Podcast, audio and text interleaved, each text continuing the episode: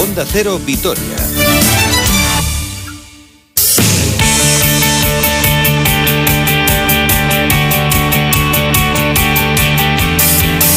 ¿Qué tal? Saludos y muy buenas tardes. Una hora 45 minutos 46 segundos de este martes 23 de marzo de 2021. De aquí a las 2 del mediodía hablamos de deporte con muchos temas, muchos eh, deportes y muchas disciplinas que tenemos que abarcar. Comenzamos hablando de fútbol porque esta es una semana relativamente tranquila para el Deportivo a la vez, teniendo en cuenta que no hay competición el fin de semana debido a los compromisos de las selecciones nacionales, aunque muy tensa por la situación clasificatoria del equipo a dos puntos de la permanencia con una pésima racha de un punto de los últimos 18 eh, a falta de 10 jornadas para el cierre de la liga. Y como suele suceder en estos casos, cuando los equipos van mal, suele haber mucha tensión en el entorno. Una tensión acrecentada por el asunto Lucas Pérez y por la ausencia en la última convocatoria del delantero gallego. En definitiva, por las reiteradas ausencias del futbolista más determinante de la plantilla en las convocatorias o en los once titulares, sobre todo desde que llegó el Pitu Abelardo al banquillo. Anoche, el entorno del jugador hizo pública una nota hablando de esas acusaciones de Abelardo que enseguida rescatamos en un comunicado donde dice lo siguiente respecto a las acusaciones de falta de compromiso de Lucas Pérez con el Deportivo a la vez aclarar que el jugador en ningún momento ha faltado al respeto ni a la honorabilidad del eh, club en su trayectoria profesional y representando a varios clubes nunca se le ha podido tachar de falta de compromiso ante la falta de minutos en los últimos dos meses. Dejar claro que Lucas Pérez siempre ha estado y estará a total disposición del entrenador para aportar lo máximo y que el Deportivo a la vez pueda lograr el objetivo de la permanencia son la respuesta a estas palabras de Abelardo tras el duelo en el Wanda Metropolitano preguntado por la ausencia de Lucas. Y en cuanto a la primera pregunta, te voy a ser muy claro y no voy a contestar más preguntas sobre ese tema porque no quiero desviar más ese tema y mi foco está en, mis jugadores. Eh, mira, en el Alavés eh, creo que todos y sobre todo mi idea es el valor, es el coraje, es el compromiso, es darlo todo por este club. Quien no quiere darlo, pues evidentemente no merece entrar en este equipo. Pues la realidad es que pasen unas cosas u otras, tenga razón uno u otro, aquí lo que hay que hacer es que todo el mundo haga piña y todo el mundo se olvide de sus egos, de sus situaciones personales, de su futuro y de absolutamente todo y que piensen en que hay que salvar al Deportivo a la vez que está muy por encima de cualquier jugador, entrenador, presidente, director deportivo, etcétera. Y el beneficio del Alavés, como dice Sergio Fernández en las ruedas de prensa, tu suerte será la nuestra. Es decir, que si un jugador baja segunda división, eso también marca al jugador, por muy bueno que se crea, el jugador, el entrenador o quien sea. Esta mañana el equipo que ha vuelto a los entrenamientos con las ausencias de los lesionados Eli y Guidetti y con Víctor Laguardia, que se retiró con algunas molestias en el partido del Wanda en la segunda mitad, entró Tachi, pero afortunadamente el central aragonés se encuentra sin ningún tipo de problema muscular y por lo tanto podrá entrenar durante toda la semana sin ningún tipo de problemas. Pese a la situación, Abelardo tiene confianza en que el equipo logre la permanencia. Eh, mi anterior etapa fue el primero que dije en un momento dado que no quería seguir porque no me veía con fuerzas para seguir. Si yo no viese eso, no sería el primero que tiraría la toalla y estoy más convencido que nunca. Confío en los jugadores, hay un ambiente muy bueno en el equipo y si no hubiese sido así, si no fuese así, hoy no juegan así. Este es el camino, tendrá que cambiar, tendrá que cambiar. Por, peor hubiese sido que si dijésemos, bueno, jugamos horrible, las sensaciones son horribles, pero, pero es que no, no, vamos, o estoy yo ciego que no es así, pero es que no me transmiten eso. Y viendo hoy lo que ha pasado, viendo hoy lo que ha pasado, el partidazo que han hecho mis jugadores.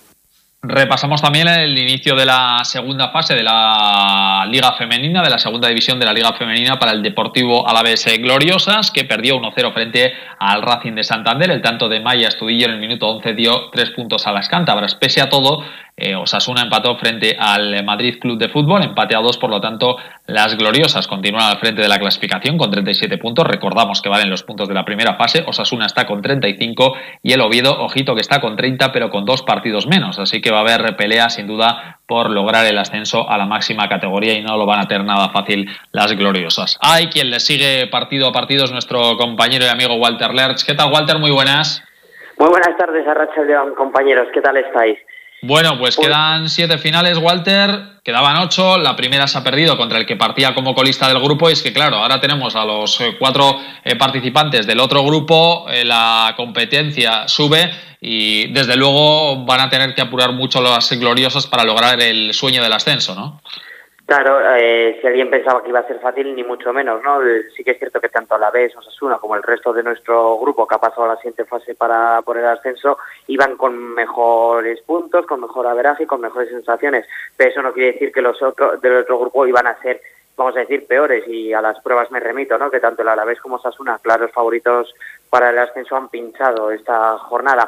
Yo creo que cada jornada va a ser un mundo diferente. Sí que es cierto que esta derrota no le quita protagonismo o, vamos a decir el buen acercamiento a los gloriosos hasta el momento simplemente porque van a ser el rival a batir yo creo. Entonces el Racing ha mostrado el camino para intentar detener a las gloriosas que es una gran defensa sobre Anemiren por una de las claves de la buena del buen ataque de la vez que por otra parte los de Mikel Crespo van, a tener que aprovechar. Si Anemiren está con dos defensoras eh, alguien está suelto me explico no entonces yo creo que al final eh, los equipos se van a encerrar atrás y van a esperar una, una alguna ocasión que tengan esporádica como la que tuvo el Racing. El Racing la metió, se encerró atrás y le funcionó. Lógicamente esto no siempre le van a funcionar a rivales, pero el Deportivo a la vez va a ser tiene que ser consciente de que van a ser todos sus partidos así de duros, que van a ir a por ellas porque son el rival a batir, pero como digo, cada final va a ser un mundo y yo creo que hasta la última jornada no se sabrá quién va a ascender básicamente por lo que has dicho, ¿no? Porque el Oviedo también está con dos partidos menos y en caso de victoria se pondría en plena pelea cualquiera puede ganar a cualquiera. Ser colista no quiere decir que sea malo porque el Racing era el colista, pero ya lo hemos visto, es el colista de los mejores, por lo tanto que va a final un mundo y siguiente prueba este fin de semana ante el Madrid de aquí en Ibaya, donde bueno, ahora sí que sí, yo creo que hay que volver a la la victoria, que un bache no, no quiere decir nada a la buena trayectoria que llevan las gloriosas porque dejaron muy buenas sensaciones a pesar de la derrota. Mm. Aprovecho también, Walter, para preguntarte por el Alavés B. Victoria 3-1 frente al Baracaldo. Este fin de semana, la última jornada de la Liga Regular. Bueno, para estudiar el formato de ascensos, descensos, etcétera, hay que estudiar un máster en Harvard, pero básicamente en la temporada que viene eh, desaparece la segunda división B. Hay una primera división de la Real Federación Española de Fútbol, una segunda división, una tercera división. A esa tercera división que no es la tercera actual, sino que sería otra, otra categoría, digamos, bajan los cinco peores de cada subgrupo la fase de descenso, una fase de descenso a lo que van los cuatro peores de cada subgrupo. Es decir, que el Alavés B va a jugar esa fase de descenso. ¿Cómo les viste el otro día con ese hat-trick de Kioch Orebro? Pues la verdad es que ha sido el mejor momento para volver a senda la victoria. El, equipo, el filial no ganaba desde diciembre, ¿no? Desde mediados de diciembre, diez jornadas sin conocer la victoria, con todas las bajas que ha habido, pero el equipo poco a poco en las últimas jornadas ya estaba remontando en sensaciones y era cuestión de tiempo que llegara esa ansiada victoria que quitara posibles fantasmas, ¿no? el, el partido fue duro, intenso y hasta los últimos diez minutos de encuentro no se deshizo cuando el Kiot, muy inteligente, en una jugada de estas aisladas consigue abrir el marcador y luego el Baracaldo se deshizo. Gran victoria para los locales, para los vitorianos, que yo creo que merecida y que recuperan ya no solo la victoria sino las sensaciones, ¿no? Y si encima lo hacen a través de un hat-trick de uno de la casa como ese Kiot, mejor que mejor que seguramente no olvidará el encuentro. Como bien dices, el Alavés va a jugar esa fase de descenso salvo un milagro porque ahora tirando de memoria creo que si se diera un, una hecatombe podría darse, pero bueno, matemática ya sabemos cómo es esto, ¿no? Tendría que ganar el Alavés a la Real B y que y creo que el Aredo tendría que perder por paliza, cosa que no se va a dar. Entonces sí que es cierto que el Alavés va a partir en esa fase de descenso con los puntos, va a ser el mejor de esa fase. Entonces posiblemente si el Alavés no vuelve a tener un bache como el que ha tenido hasta ahora, posiblemente juegue la segunda división que has mencionado eh, que yo creo que realmente es el objetivo del filial, jugar en esa segunda, porque a la primera pasarán directamente pues los mejores equipos de, de esta segunda división y yo creo que con todo lo que está viviendo el filial esta temporada sería un objetivo más que alcanzable y más que justo. Walter, como siempre un placer saludarte, un abrazo. Un abrazo, Robert. Nos vamos al baloncesto porque la cita para el Vasconia será el viernes a las 7 en contra del Armani Milán. Faltan cuatro jornadas para el cierre de la liga regular y todavía el equipo con muchas opciones de meterse en el top 8 gracias a esa increíble remontada ante el Zenit en San Petersburgo en un partido que estaba totalmente perdido pero que se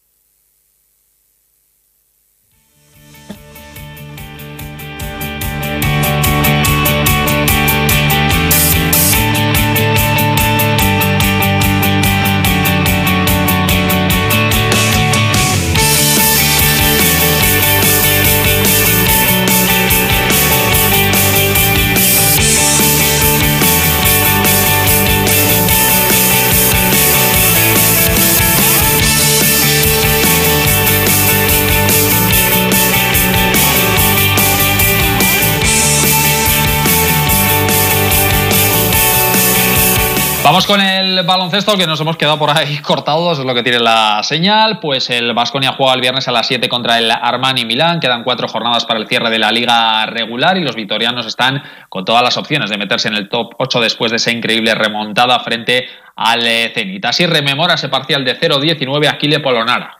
Para mí también fue la, la, una de los partidos más raros porque eh, era un, partido totalmente perdido y en cinco minutos todo ha cambiado. Eh, nuestra cara y nuestras ganas de, ganar este partido. Hemos jugado como tenemos que jugar siempre, peleando y creyendo en cada, balón, eh, en defensa y en ataque. Pues el equipo que tendrá las seis próximas semanas, como les contábamos eh, ayer, la baja de Tony Ejekiri, una baja muy importante del jugador más importante en la pintura de los de Dusko Ivanovic, de la ausencia del poste vasconista habla también Polonara. Sí, Tony para nosotros es un jugador eh, muy importante, muy duro y es una pérdida que todo el equipo tiene que hacer eh, más de, de que lo estaba haciendo hasta ahora. Y, pero creo que estamos en un buen momento y podemos hacer bien. Y pasamos al rugby porque importantísima victoria del Castedi 26-38 ante el Veravena, el equipo que es tercero y sigue con opciones eh, para disputar la fase de ascenso. Capitán Oyer Montalbán, muy buenas. Hola, buenos días. Bueno, anda que no sufristeis porque al inicio bueno, bueno no fue, pero vosotros como el Vasconia en San Petersburgo, ¿no? Remontado increíble y al final triunfo importantísimo, ¿verdad? Sí, la verdad es que el partido no, no empezó todo lo bien que nos gustaría, pero bueno, sí que supimos eh, sobreponernos a, esa situación y bueno, pues llevarnos al final la victoria, que es lo, que es lo importante. Oye, ¿cómo se mentaliza uno cuando ve que al principio las cosas no salen, eh, recortas, luego te se vuelven a poner con una diferencia importante? ¿Dónde está ahí un poco la, clave para mantenerse dentro del, encuentro? Pues yo creo que al final es la, la, experiencia que nos va dando el jugar partidos en esta división y, y ver cómo, pues el año pasado, por ejemplo, los partidos eh, que estaban apretados se decantaban hacia el otro lado y poco a poco pues sabíamos manejar la, la situación para, para mantener el pulso hasta, hasta, hasta el final del partido, que es lo que, que es lo que hay que hacer en estos casos, mantener el pulso e intentar sobreponerse. ¿Cómo están las opciones para esa fase de ascenso? Pues a ver, eh, están, están complicadas, pero ahí están.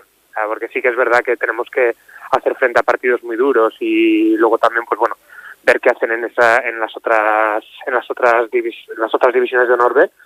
Pero bueno es un objetivo inesperado que nos hemos planteado y vamos a luchar por estar ahí.